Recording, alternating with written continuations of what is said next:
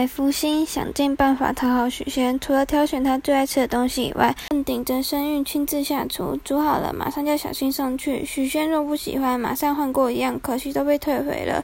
这天，娘娘看到西瓜已经上市，炎炎夏日里，西瓜最能消暑，于是吩咐小青到街上挑了两个最好的回来。她亲自挑出瓜子，再切成小块，撒上一层白糖，满心高兴地叫小青送给许仙。希望他能够捧场，没想到还是原封不动的被退回了。他心情沮丧，不想再看到这些食物，就叫小青送到隔壁去给许大娘吃。许氏看到了西瓜弄得这么费心，高兴的要小青向娘娘道谢。小青含着泪点头。许氏觉得奇怪，问道：“弟媳想必是心情愉快，才有闲情逸致弄这些重看又重吃的食物，怎么反而你一副苦瓜脸？”小青不得已，只得大略说了许仙的情况。娘娘知道先帝与娘娘居然已经分居一个月了，这还得了吗？这里头一定有文章，非要查个清楚不可。如果是先帝的错，说什么也要他向弟媳道歉才行。许氏自从见了白娘娘，觉得她是一个官家小姐，可是待人客客气气，礼貌周到，一点都没有千金小姐的价值。许仙从小就是她带大的，名义上虽然是姐姐，可是在情感上却更像一位母亲。她疼许仙，更疼爱这个贤惠懂事的弟媳。先帝也许是太忙了，也许是两个之间有什么误会，不论如何，他都不会让白娘娘受到任何委屈的。天，一位道士来到了保和堂，他就是曾经与白娘娘斗法吃过大亏的张英。为了报仇，他苦练道法，终于练就了一条武功。他以为这次能够食蛇妖。伙计一看到他就说：“这里不欢迎道士化缘，你到别家去吧。”张英面带微笑说：“小道不是来化缘的，只是要找许相公谈一谈。”伙计受过许仙吩咐，一律不许与僧道化缘，因此不由分说就要将他赶出去。许仙看见，喊了一声说：“慢着！”原来他心中老惦记着端午节的事，现在好不容易有救星，怎么还可以赶他走啊？道长好面熟啊！我们在什么地方见过？许仙仔细地看着张英说：“张英把许仙拉到没有人的地方，低声地说：‘我是张英，我们在苏州神仙庙见过，记得吗？去年我被这个妖怪戏弄，在大庭广众下出丑，所以特地潜心修炼，锻造出一个。’”宝物一定可以说服妖怪，他便得意洋洋地交出了一个盒子给许仙。许仙想起去年他拿咒水喷了喷娘娘，反而被娘娘责备了一顿。不禁狐疑问：“这到底是什么东西？你确定有用吗？”“绝对有用。”张英神秘地说：“你只要把它放在床顶架上，到了午夜，妖怪就死定了。”到店里，伙计问：“汉文兄不是不跟道士往来吗？怎么今天破例了？”许仙紧张地叮咛说：“你看来小青跟娘娘千万别乱说。这道士原本是我在苏州时的一个朋友，后来因为有慧根，又遇到高人指点，才出家当道士的。”许仙一急，信口编了个理由，又频频交代伙计不可以说出去。他回到账房里。偷偷把盒子拿出来看，只见这盒子除了外表精巧玲珑，也看不出什么特别的地方。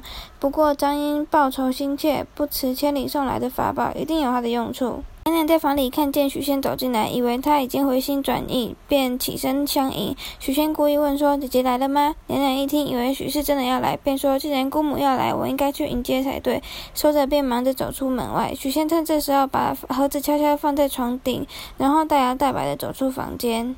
当天晚上，娘娘独坐在房里，想起许仙无缘无故的冷落，倍感寂寞凄凉，忍不住流下了两行眼泪。翻来覆去睡不着，忽然听见床顶有窸窸窣窣的声音，抬头一看，一只黄红黑三色混杂的大蜈蚣正从床顶上扑下来。娘娘赶紧往外一跳，大蜈蚣紧紧跟来，穷追不舍。由于事发突然，娘娘来不及变形，一阵追赶，蜈蚣就扑来压在她身上。娘娘心想必死无疑了，连忙两手用力挣扎，一不小心把夜壶弄翻了，尿液。泼到蜈蚣身上，说也奇怪，它就消失了。小青听到娘娘房中一片嘈杂，赶紧跑过来。娘娘惊魂未定地说：“青儿，你先帮我检查一下床铺，是不是还有什么东西？”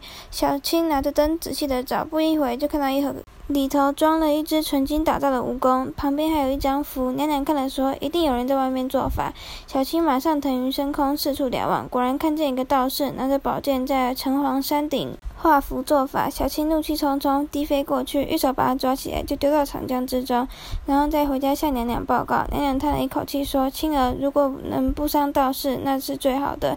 要记得，我们水漫金山寺时，已经犯下了无可弥补的大错，千万不要再伤害人命了。”时间过得很快，转眼间就到了秋天。许氏看他们两个闹别扭，闹了这么久，实在看不过去，特地到娘娘的房里。她说：“弟媳，我一直把你当做自己的妹妹看待，有什么事尽管对我说，我一定会替你主持公道，不会让你受委屈的。”娘娘被许氏一问，实在不知道该怎么回答，她就说：“因为天气太热，才分房睡的。”许氏挽着娘娘的手，慈祥地说：“怎么可能？这也有几个月了吧？老实告诉姑母，好不好？”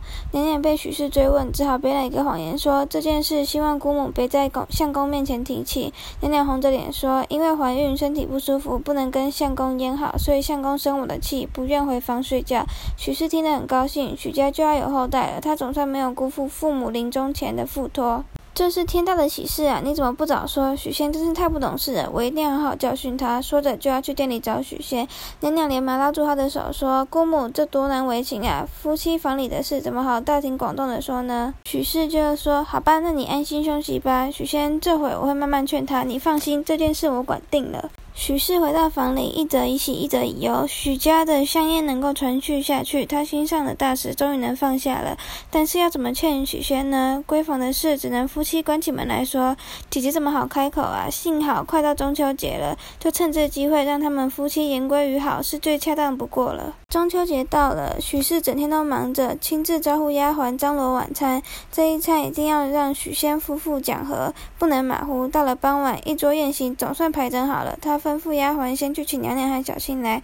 姑母请客，娘娘不敢怠慢，连忙整装打扮，并叫小青带了四色礼物。许氏一见面便说：“今天是中秋节，大伙一块吃个饭吧。你们夫妻失和，都是弟弟不对。待会我要好好的骂他，你就先坐下吧。”他转身叫丫鬟去请许仙。许仙。在店药店里听说姐姐要找他，无可奈何，只得跟丫鬟来见大娘。一进门看到娘娘也在，转头就想走。许氏叫住他说：“既然来了，干嘛又要出去啊？”许仙无话可说，只好勉强坐下。娘娘看了一颗心直往下沉。为什么这几个月来你都不进房呢？大娘来势汹汹，一开始便兴师问罪。许仙支支吾吾讲不出个所以来，讲了半天，不是店里生意太忙，天气太热，就索性睡在店里。大娘听了这些不成理由的理由，非常生气，对着许仙就骂：“你这个忘恩负义的家伙，身在福中还不知福！你也不想想，这间药店是谁帮你开的？没有弟媳，你能有今天吗？你是不是随便听了什么谣言就信了？”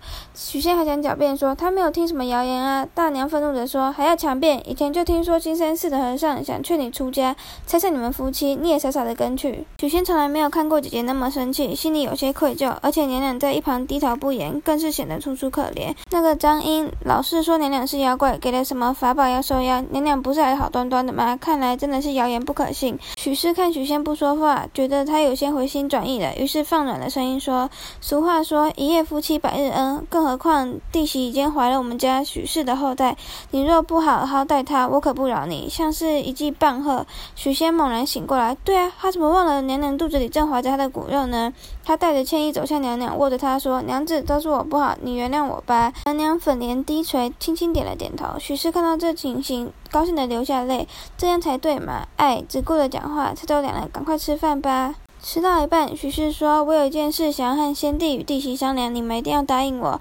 许仙和娘娘面面相觑，不知道娘葫芦里卖了什么药。他就说：“我也有三个月身孕，如果我和弟媳生下的孩子性别不同，就让他们结为夫妻，好不好？”许仙高兴极了，忙说：“太好了，就这么决定吧。”